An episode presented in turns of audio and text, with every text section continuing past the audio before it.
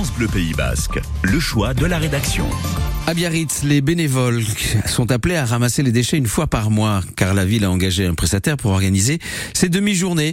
Il s'agit de ramasser tous les déchets sur un gros kilomètre sur l'une des plages ou des promenades piétonnes. Simon Cardona a assisté à la collecte du mois d'août.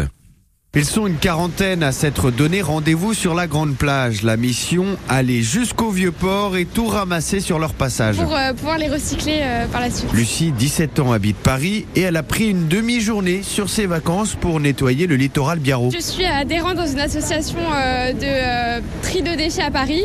Donc là, c'était l'occasion de le faire à Biarritz. Délocalisation de la bonne action, quoi. C'est ça, totalement. Bon, ça va, Biarritz s'en sort mieux que la capitale. oui, il y en a beaucoup moins ici, je trouve c'est beaucoup plus propre en tout cas, je trouve. Le but est aussi d'éduquer, c'est l'ambition de Célina, venue avec son fils Aiden, qui tient fermement un bocal en verre. J'ai des bouchons. Toi tu ramasses les bouchons en plastique Oui.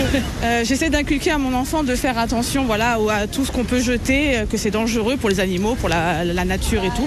Donc voilà, je l'ai emmené pour qu'il puisse voir ce qu'on ramasse, que les gens sont un peu sales, les en mettent un peu partout. Ça monte même dans les arbres pour aller recueillir le moindre déchet. C'est beau à voir, de voir l'engagement euh, jusqu'au bout. Alexia regarde tout ce petit monde s'activer. Prestataire pour la mairie de Biarritz, c'est elle qui organise la collecte pour ramasser des déchets, mais aussi pour communiquer. L'intention clairement de ces rendez-vous, c'est pas de nettoyer la ville de Biarritz, c'est vraiment de sensibiliser, d'organiser des moments d'échange, de rencontres. Mais au-delà de ça, moi j'y crois énormément, c'est-à-dire qu'il y a aussi euh, une dimension de ce qu'on appelle l'exemplarité silencieuse, c'est-à-dire que grâce à la, participation de toutes ces personnes, eh bien on envoie des messages silencieux à toutes les personnes qu'on croise et euh, ça sensibilise indirectement. Après deux heures de collecte, les bocaux de confiture sont remplis à rabord de mégots, 3800 filtres usagés ramassés et 33 kilos de déchets bientôt recyclés.